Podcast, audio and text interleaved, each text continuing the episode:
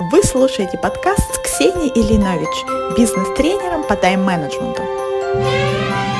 В этом подкасте мы будем разбираться в вопросах личной и корпоративной эффективности вместе с моими гостями, руководителями или экспертами в развитии сотрудников. Всем привет! С вами Ксения Линович и тема сегодняшнего выпуска чем нужно заниматься на работе, кроме своих непосредственных обязанностей.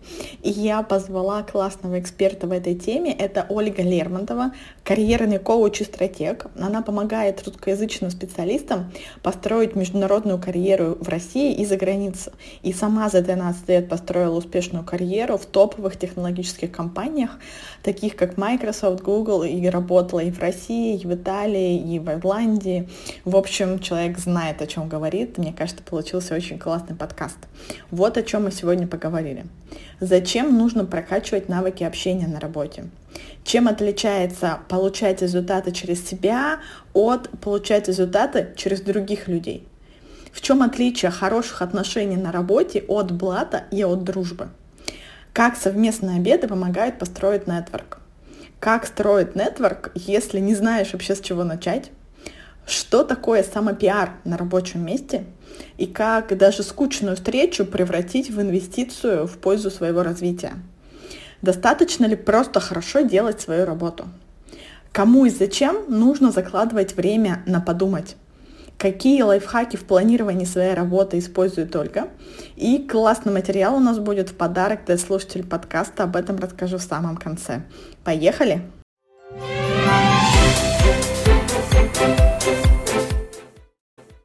Ольга, здравствуйте. Здравствуйте. Расскажите, пожалуйста, о себе для наших слушателей.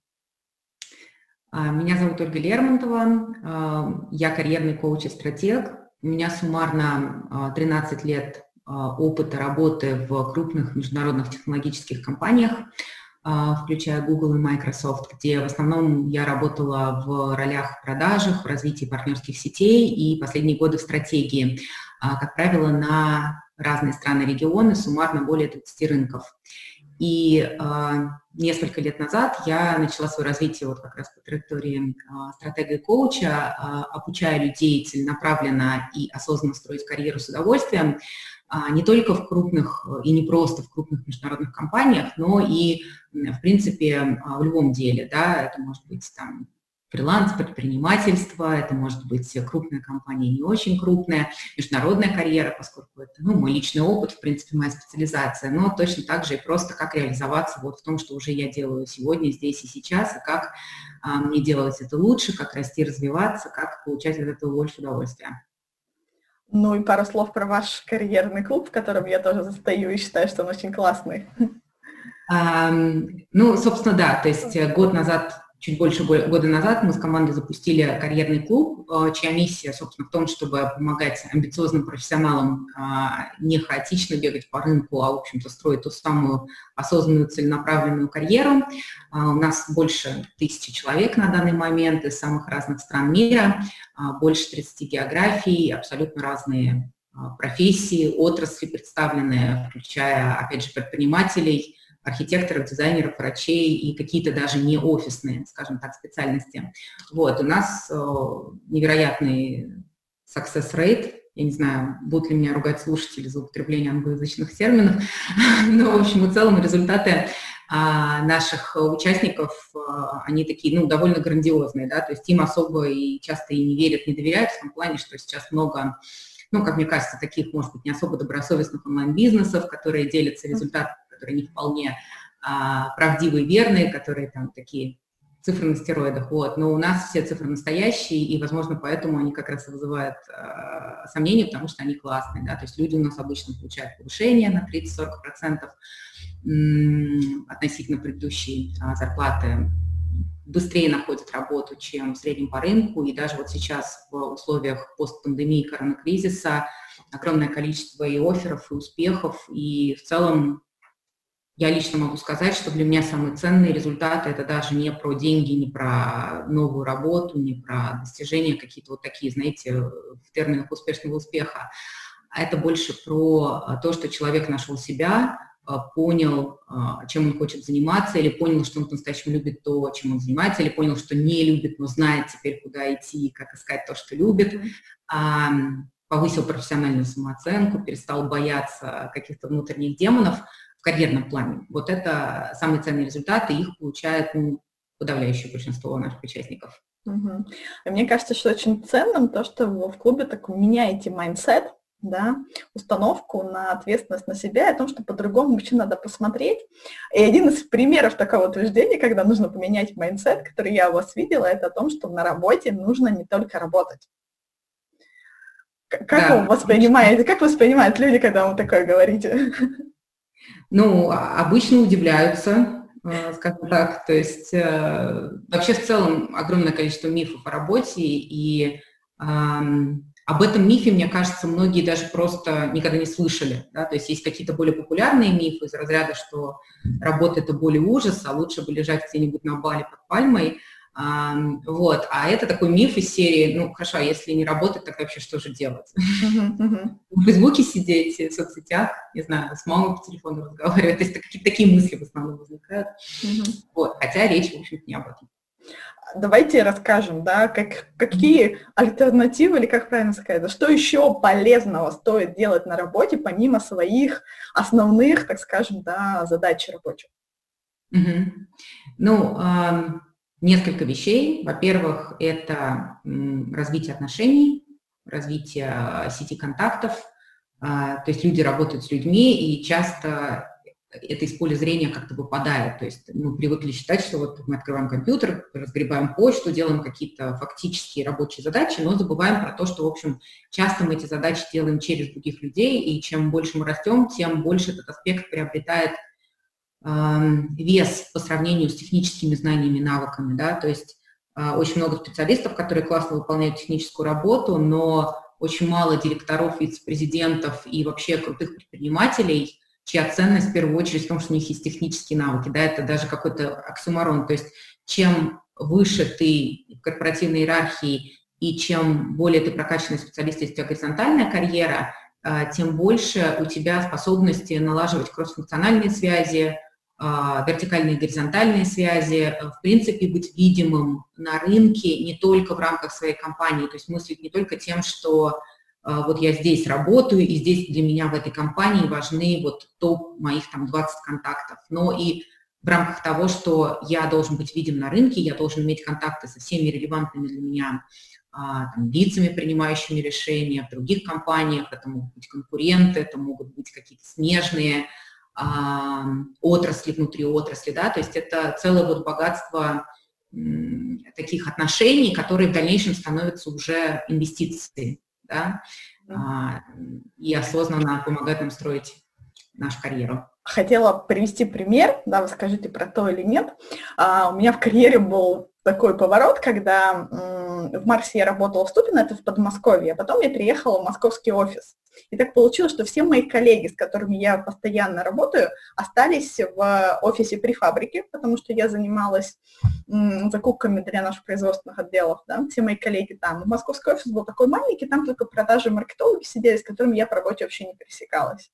И я прям поняла для себя, что когда я вот сижу в офисе, и по сути нет людей, с которыми я вот прям работаю бок о бок, мои прям четко разделились. Я в такие дни в этом офисе, я прям сидела, по сути, только за компьютером, потому что я понимала, что в те дни, когда я еду в офис при фабрике, я очень мало что успеваю делать на компьютере, поскольку моя как раз вся работа, она как раз в налаживании отношений, про то, что нужно со всеми людьми, с кем я работаю, подойти, поговорить, попить чай, кофе, спросить, как дела, что с проектом, как оно движется. И это прям такая хорошая была иллюстрация, из чего на самом деле состоит моя работа.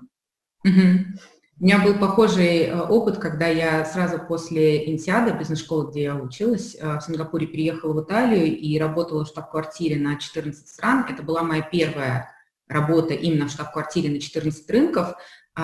И я помню, что я пришла вот там в первые дни, и я осознала, что, божечки, это же мне надо познакомиться с людьми, которые сидят удаленно в 14 странах. Это был мой первый опыт вообще, в принципе, удаленного управления кем-то.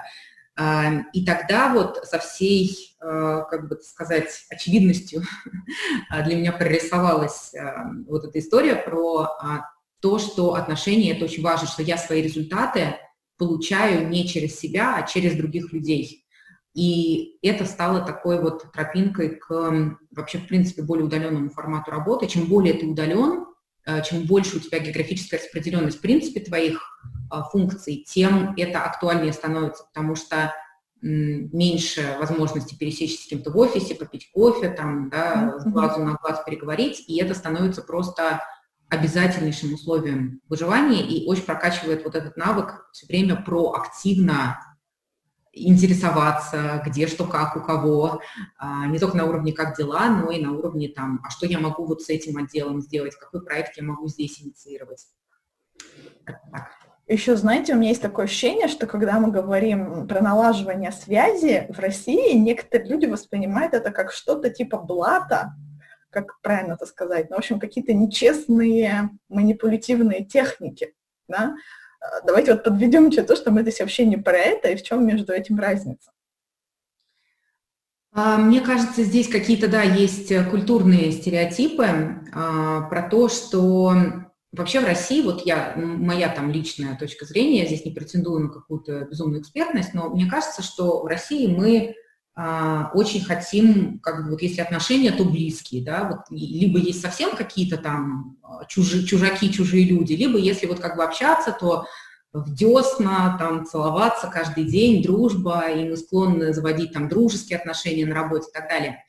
В западном мире, по моему опыту, а, есть, ну, как бы более здоровые, что ли, возможно, психологические границы, в том числе на работе. То есть можно иметь а, довольно отстраненные, профессиональные, но при этом приятные, а, корректные, дружелюбные отношения, которые позволяют вот этот баланс сохранять, да, не впадать в то, что мы с Машей подружки, и теперь мы будем каждый день вместе обедать и там игнорировать всю остальную реальность офиса, например, а с другой стороны позволяют из этих отношений взять важное для профессионального развития, да, потому что если человек ходит с Машей каждый день на обед, он получает информацию только от Маши, да, он себя лишает огромного количества а, других возможностей. В этом смысле, а, например, в Google, где я работала м, раньше, м, есть совершенно нормальная практика делать такие а, ну, как бы обеды, постоянно с разнообразными, с разными людьми. И вот первый месяц приходишь в компанию, первые даже три месяца, у тебя там календарь расписан обедами с абсолютно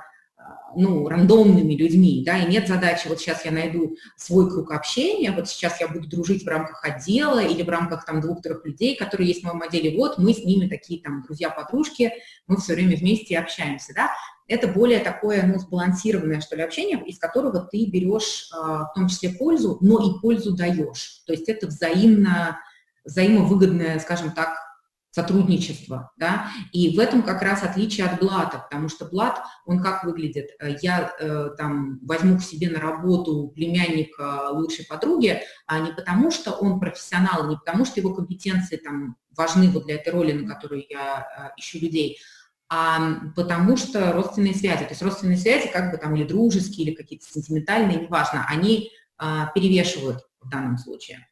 И э, блат или там, да, вот в западном понимании, то есть более здоровый, здоровый формат, это то, что да, ты можешь знать кого-то, ты, собственно, и делаешь этот нетворкинг, ты инвестируешь в эти отношения, потому что ты в какой-то момент сможешь ими воспользоваться. Но это все равно а, другого рода а, пользование, да, то есть э, ты знаешь людей, которые знают людей, которых ты мог бы порекомендовать.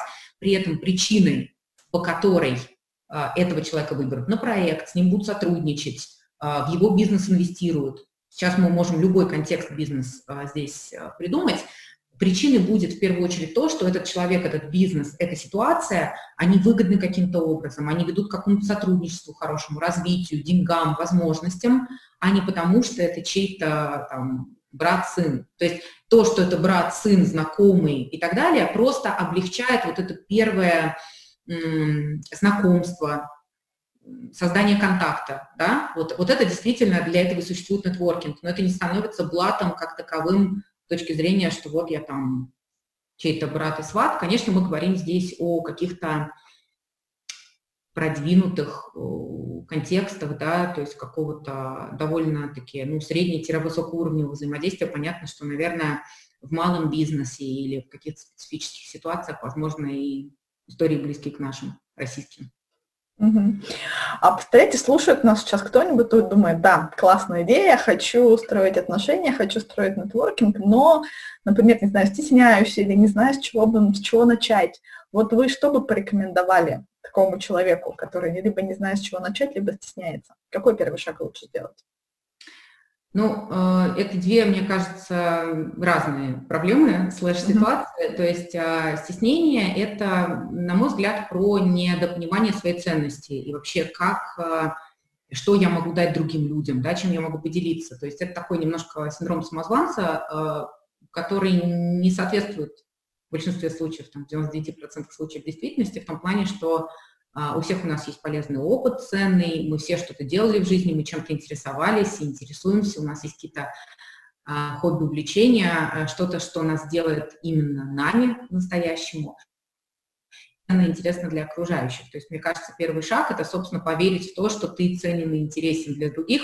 Очень сложно доносить свою ценность, и не только в контексте нетворкинга, а в любой профессиональной, на самом деле, ситуации, будь то презентация своих достижений начальнику или там самопозиционирование на какой-нибудь важной встрече с коллегами, с поставщиками. Вот это все, ну, около невозможно делать, если ты по-настоящему не понимаешь своей собственной ценности. Поэтому это такой базовый, фундаментальный шаг номер ноль, который а, над которым нужно работать и развивать вот эту самоценность и самооценку профессиональную внутри себя.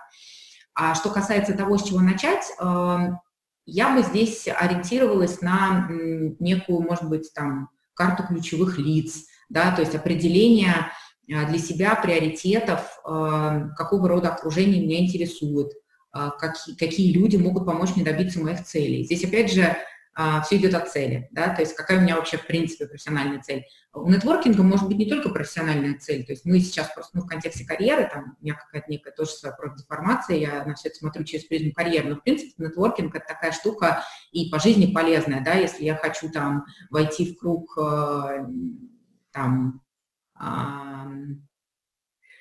мам, сидящих дома, допустим, не работающих э, с детьми, и вот я знаю, что это очень такой влиятельный круг вот этих мам в каком-то садике, куда я хочу попасть, или хочу там своего ребенка туда отправить, да, то я вот буду думать, а как мне попасть в этот круг этих мам, да. Ну, то есть э, контекстов социальных под делать нетворкинг, очень много, поэтому для начала нужно определиться, моя цель какая. То есть нетворкинг не формируется, исходя из просто «я вот хочу быть окружен классными людьми, сейчас пойду их искать», да? То есть всегда для чего? Для чего? То есть если я хочу поступить на MBA, где мне найти выпускников э, с похожим на мою карьерную траекторию, которые получили тот результат, который я хочу? Если я хочу переехать за границу, дай-ка я найду людей, которые ну, уже осуществили эту цель, я могу как-то опираться на их э, практики, на то, какими там, советами, лайфхаками они сами пользовались. И следующий вопрос, где такие люди водятся. Да? Если говорить про рабочий контекст в текущей компании, кто ключевые для меня лица, принимающие решения, кто должен знать о моих успехах а, для того, чтобы я мог продвигаться дальше, кто может быть мне полезен в контексте и текущей своей работы, облегчения каких-то процессов, ускорения, и с точки зрения того, что будет в будущем, а в моей следующей роли, а через одну роль, кто те ключевые лица, которые могут, ну, в отношении с которыми мне имеет смысл проинвестировать. Знаете, у нас был подкаст с МИФ, с издательства МИФ, а там Юлия, мой спикер, рассказывала, что у них есть похожая схема, как у вас было в Google, когда они действительно тоже назначают обеды с разными лицами в компании, чтобы лучше понимать специфику, как работают другие отделы. И она поделилась таким классным лайфхаком, я его с тех пор использую, прямо рекомендую, вкратце давайте расскажу, про структуру. Потому что иногда бывает, когда двое незнакомых людей, ну, условно, садятся напротив, и бывает сложно завязать разговор, когда вы совсем друг друга не знаете. Она говорит, а мы определяем agend у из трех П, три П. Первое – поныть когда можно сказать, слушай, у нас застопорился там вот такой-то проект, или там опять мне пропуск как долго выдают, или что-нибудь такое, да, вторая П, похвастаться, сказать, а зато у нас там что-нибудь хорошо идет, а зато у меня там, не знаю, новая юбка, а зато у нас там новый сотрудник, ну что-то такое. И третье П – пообещать, искать про фокус на неделю, на месяц, искать, а вообще вот я занимаюсь там, вот этим, вот этим. Если мы с тобой там, может быть, там, не знаю, через две недели, когда в следующий раз увидимся, я тебе обещаю, что я вот это вот сделаю, или я там давно вот это откладывал, я давно это сделаю. Вот эти три П мне тоже очень хорошо помогли организовать некоторые мои встречи, как раз таки, казалось бы, без какой-то конкретной agend ы, с людьми, и даже мы вот с подругами в нашем маленьком mastermind е, именно такой очень уютный, не совсем процессе, мы используем именно вот эту вот структуру трех П, и это очень как бы легко помогает э, завязать дальше разговор и продолжить, потому что когда ты про что-то рассказываешь, уже есть на что ответить. Mm-hmm. Да, на самом деле таких фреймворков э, довольно много, они полезные. Э, я тут скорее за то, наверное, выступаю, чтобы э, люди как-то ну, могли гибко подобрать любой ситуации какие-то ключики, да, то есть э, это здорово, когда э, оба человека уже проинформированы заранее, знают, что вот есть некий сетап, да, некая схема, структура, в которой нужно действовать. Но в реальной жизни же нетворкинг он другой, он скорее про то, что вот, а как мне подойти на мероприятие к кому-то, да, и он про эти три П не знает. И тут, конечно, вступает в ход вот эта идея, ну, как мне кажется, да, вот эм, там, какие у нас есть точки взаимодействия, там, чем я могу быть полезен, что я могу такое предложить, заинтересовать, а, там, как мы можем сконнектиться на человеческом уровне, например, да, почему вот я рекомендую там а, на LinkedIn смотреть а, профили тех людей, с которыми там общаетесь, на интервью, например, если куда-то идете, да, чтобы лучше понимать и как-то вплетать вот это вот в, на человеческом уровне общения такое. Вот. Угу. Смотрите, мы с вами про первую часть, получается, поговорили, да, что нужно делать на работе, кроме работы, это устанавливать отношения суммирую, поправляйте меня, если что-то не так, как внутри компании, да, с своими коллегами, с кем ты работаешь, так и за ее пределами внутри своей области, как минимум, да, я тоже вспомнила историю, почему это ценно.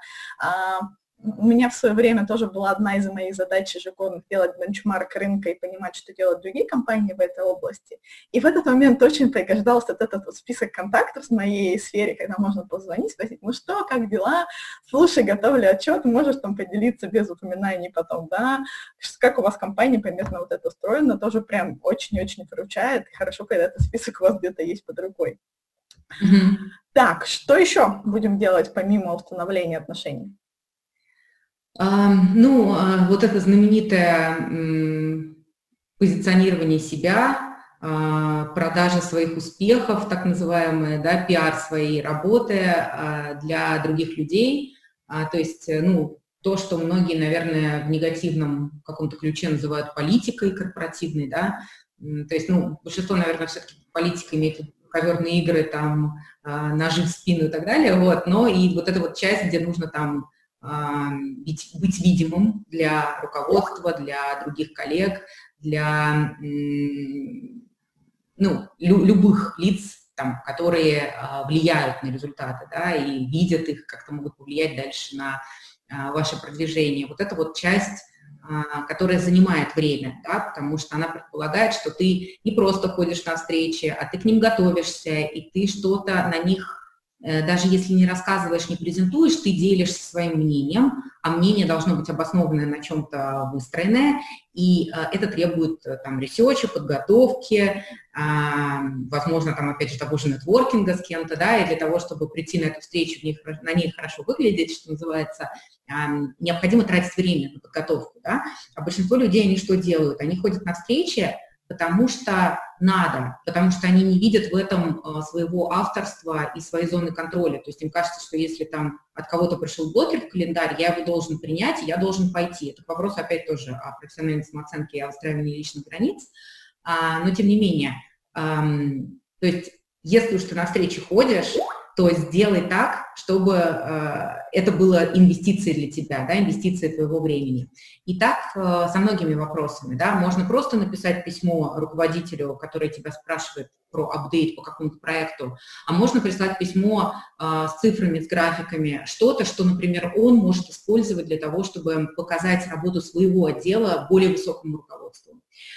И таких примеров масса, да, вот э, просто работа от работы с, вот, с visibility, с а, видимостью отличается тем, что ты каждый раз делая что-то, ты думаешь о том, как это в дальнейшем тебя позиционирует внутри компании за ее пределами, и что из этого ты можешь, например, включить в список своих проектов, портфолио, резюме, чем это увеличивает твою общую ценность на рынке.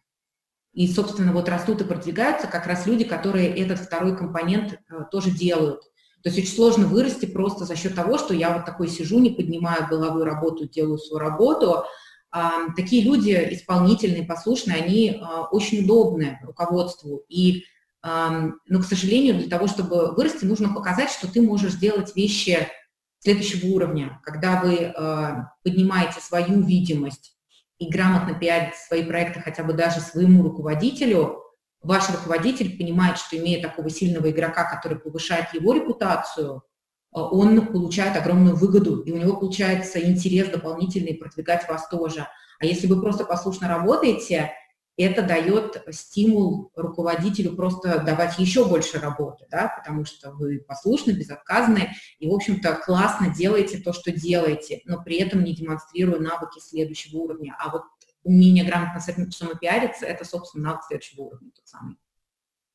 Согласна. И мне тоже кажется, как вы правильно сказали, это часто называют там политикой или подковерными играми, потому что очень многие люди, кажется, это наша тоже установка там советского детства, уверены, что если ты хорошо свое дело делаешь, то люди сами придут. Это я когда-то когда-то да. на заре моего аккаунта думала, но если я хороший специалист, а не дай бог дать какую-нибудь рекламу или что-то в таком духе, если я хорошо делаю свою работу, люди сами узнают и сами потянутся. Это вот, мне кажется, прям прямая аналогия, да, про работу, когда я же вроде хорошо делаю, мой руководитель видит, он сам догадается.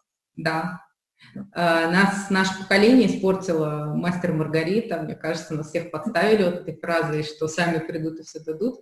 Э, никто не придет, не даст, особенно в текущей капиталистической реальности, я боюсь. Нужно самому как-то двигаться для того, чтобы быть видимым. По поводу блогинга мне очень откликнулось. Я помню, когда реклама в сторис только началась, это, по-моему, был то ли начало 2016 года, то ли конец 2015, короче, сто лет назад. Mm-hmm. А, и я тогда ее в первый раз видела, и я помню, что я как наивная чукотская девушка, а, но уже много лет в блогинге в ЖЖ, там в том же Инстаграме, я смотрела на эту рекламу и думала, почему эти блоги рекомендуют то есть в них же нету, ну как бы, то есть из серии «мой блог ничем не хуже». То есть, то есть почему, почему меня не рекомендуют? Я была уверена, что это делается как, ну вот как рекомендация, да, потому что тогда был как раз тренд, что нативная реклама, условно говоря, там блогер такой, ой, я тут наткнулась на такой прекрасный блог, и я такая думаю, божечки, там, а почему они ко мне не приходят? Почему они мой блог не хотят? Да, да, да, такая же. В 2017 до меня дошло, что Оля – это купленная реклама, поэтому если ты что захочешь в этом направлении делать, возможно, тебе тоже стоит просто купить рекламу. Да, да, прекрасно вас понимаю. Окей, номер два – это правильное позиционирование себя. Мы, кстати, у нас Марсин назывался visibility, да, мы просто, на самом деле, английский перевод, для того, чтобы люди в компании видели, как хорошо вы работаете, и, как я понимаю, первый шаг – это хотя бы со своего руководителя начать, да, грамотно презентовать результат своей работы. Мне очень понравилась формулировка ваша в таком виде, чтобы он мог на самом деле, дальше форварднуть кому-нибудь, например, еще, и либо использовать в своих отчетах, показав, как какая-то Маша или какой Иванов там классный сотрудник. Угу. Что еще рекомендуете делать на работе? А, ну, такая вот, наверное, финальная мысль, что в целом нам кажется, что вообще вот наша ценность, она именно в делании как таковом, да, вот есть некая работа, мне нужно провести там столько-то звонков, а, столько-то таблиц Excel построить или презентации сделать. То есть мы, ну вот как бы в таких э, технических задачах мыслим часто о своей работе, в то время как э, по мере роста, по мере э, роста функций внутри компании ответственности все больше приобретает значение такие стратегические задачи, умение немножко отвлечься и смотреть на свое дело со стороны, немножко, ну вот как бы с птичьего, с высоты птичьего полета, то, что называется. И для того, чтобы делать такие задачи, а, нужно э, там, знаменитое время подумать, которое практически никто не рассматривает как некую отдельную сущность внутри своего графика. То есть мы а, запихиваем, запихиваем слоты э, в календаре, если там у нас есть два часа просто мы такие, о, у нас есть два часа, и давай туда еще запихивать. Я обычно рекомендую вот временно подумать, прямо блокировать. А, в своем курсе а, цели как Google, результаты как Forbes, который доступен в рамках клуба, я рассказываю про вот эту знаменитую матрицу там, Кови, про важное а неважно, срочная, несрочная, да, что любые задачи, вот они могут делиться на эти четыре группы. И а, как раз-таки временно подумать – это история про несрочное важное. Это те задачи, которые всегда-всегда откладываются.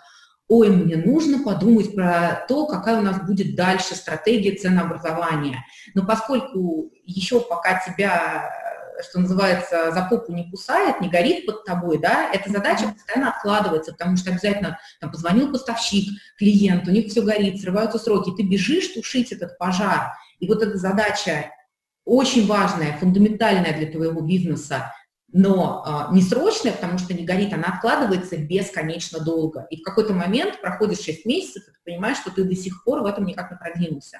И поэтому вот блокирование в календаре а, слотов на подумать очень сильно помогает организовать время. То есть у меня фактически с тех пор, как я выросла из ситуации «я делаю, делаю, делаю, делаю» ситуацию «я там руковожу другими», «я а, делаю какие-то более стратегические задачи», я себе блокирую порой там целые дни на то, чтобы реально обдумать и понять, а как мне построить там процесс найма, а как мне построить а, наш подход там а, вот, из недавнего там к обратной связи от клиентов, да, вот как мы ее обрабатываем, как вообще на нее смотрим, как мы делимся ей с другими клиентами. Это такие вопросы, на которые вот нет такого вот сейчас ответа, что я за 30 минут создам инструкцию. Это что-то, что, ну, что нужно обмыслить, поварить внутри себя, возможно, там поспрашивать и, и там каких-то коллег, знакомых, там через коучинг, через менторинг как-то с этим поработать. Вот, и без этого времени специально выделенного вне встреч, вне каких-то дедлайнов а, не будет по-настоящему таких вот другого уровня результатов. Поэтому а, вот в эти 30%, да, если там говорить, что работает на работе на 70%, то вот эти 30% обязательно должно входить то самое время, когда я просто обдумываю и строю стратегии. То есть занимаюсь более сложными задачами, для которых требуется огромное количество внутреннего ресурса, концентрации внимания. Ольга, а вы как планируете, ну, например, час времени на конкретную задачу, либо это там два часа времени, просто подумать о том, что придет в голову каким-то о высоком? Ну, вот я вообще сторонник группирования задач по типам, mm-hmm. то есть для меня не работает, и я на своем опыте там десятков, сотен клиентов делаю такой вывод, что не особо работает история, когда у тебя а, в дне три или четыре гибридных а, задачи. То есть у тебя сначала консультация, потом через полчаса тебе нужно там презентацию сделать, а потом еще через полчаса у тебя еще одна встреча, потом тебе надо куда-то отъехать.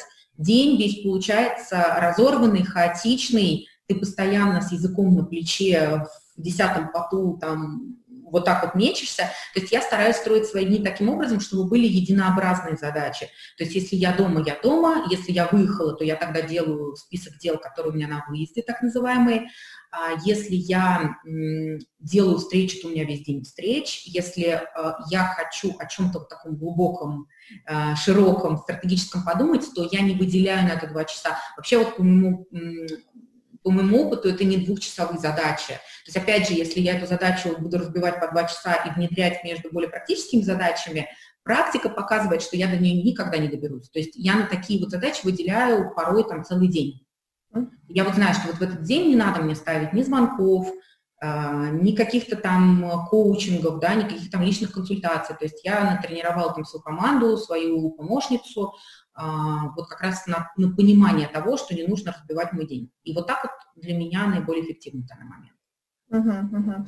Я просто подумала вот о чем. Я часто сталкиваюсь, это уже с точки зрения тайм-менеджмента, когда люди ставят себе задачу, мне нужно подумать о, и почему они часто ее откладывают, потому что она не очень хорошо сформулирована, да. Мне нужно подумать, там, не знаю, о политике ценообразования. Вот мне нужно подумать, как хорошо провести вебинар следующий про прокрастинацию. И пока она у меня вот так вот сформулирована, я действительно буду ее откладывать. И когда я себе переформулирую что-то прям конкретное в мою ситуацию, как я буду думать? Окей, окей, я пойду открою то, что я проводила два года назад, посмотрю, что оттуда можно взять.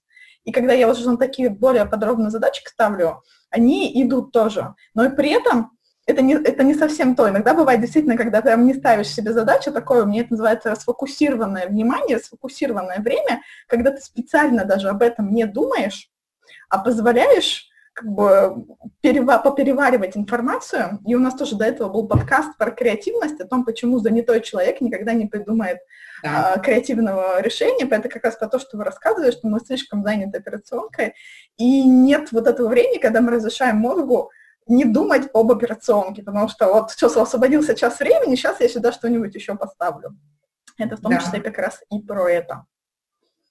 А, я вот э, по поводу операционки и креативных профессий на этом э, сама в этом году много раз погорела, а, потому что у нас было много неудачного опыта а, найма в креативных профессиях, контент-менеджеров, копирайтеров, потому что это такие специальности, с одной стороны, креативные, а с другой стороны, все от них ждут, что там будет э, гора текстов, к определенному часу, к определенному дню. И это вот хороший пример, что так не работает. То есть человек может два дня вообще ничего не делать, а потом э, раскачаться и за день выдать там результаты за предыдущий месяц. Вот со стратегическими задачами так работает, что, конечно, если ее можно разбить на вот эти подкуски, то так и надо делать, и как бы, ну вот, знаменитый слон, который делят кусками и едят, да, но некоторые вещи, они вот так вот не делятся, и, к сожалению, чем, а, ну или к счастью, я даже не знаю, как здесь лучше сказать, если ты, а, чем более там синер, да, чем более высокого уровня задачи ты решаешь, тем, блин, хуже они бьются, потому что если бы они все бились, ты бы их просто делегировал, да, uh-huh. но перед тем, как их делегировать, тебе их нужно а, сформулировать для себя, понять, какая за этим стоит стратегия, какая настоящая истинная цель за ними стоит, что вообще сложно, да, если так подумать. Uh-huh, uh-huh. И, и потом, когда ты уже разбил, ну, дальше ты просто можешь это действительно либо сам кускам делать, либо разделить и делегировать с уже четко поставленной задачей. А есть такое количество проектов, которых даже цель не определена. И вот для таких штук как раз нужны брейнсторминги, а, флипчарты, я там всех в кабинете доску специально для этого сейчас делаю, да, вот чтобы просто рисовать, строить, думать, делать такой mind mapping а, вещей, прежде чем они станут проектами, да, потому что когда задача уже разбита на подзадачи, это уже проект, и с ним можно уже работать. Uh-huh, uh-huh. Да, поняла вас. Ну что ж, давайте тогда подведем итоги. Если я правильно поняла, у нас три таких больших пункта, про которые мы сегодня поговорили, а, о том, что нужно выстраивать отношения как внутри компании, так и снаружи, о том, что нужно грамотно себя позиционировать и заниматься в том числе самопиаром, это такая достаточно важная часть, это не про то, а, что руководитель должен сам догадаться, и все остальные должны сами догадаться, да. И третья часть, выделять время на подумать, да, таких достаточно сложных стратегических задач, которые не делятся на какие-то небольшие кусочки, но на этом этапе, да, когда нужно их вообще подготовить сначала, чтобы они могли делиться, и что если этого времени не выделено в календаре, я прям тоже за этот подход, прям слот в календаре выделять, когда у вас такое время есть, иначе оно тоже никогда не случится. Ну что ж, если все правильно, Ольга, спасибо вам большое. Спасибо за приглашение.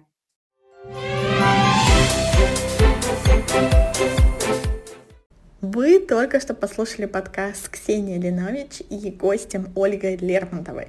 Мы говорили о том, что нужно делать на работе, помимо того, чтобы работать, если вы хотите расти и развиваться.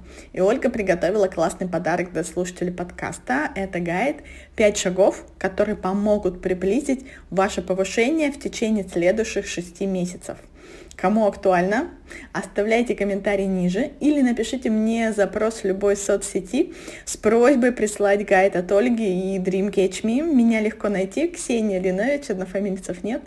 И до встречи в следующих выпусках. Пока-пока.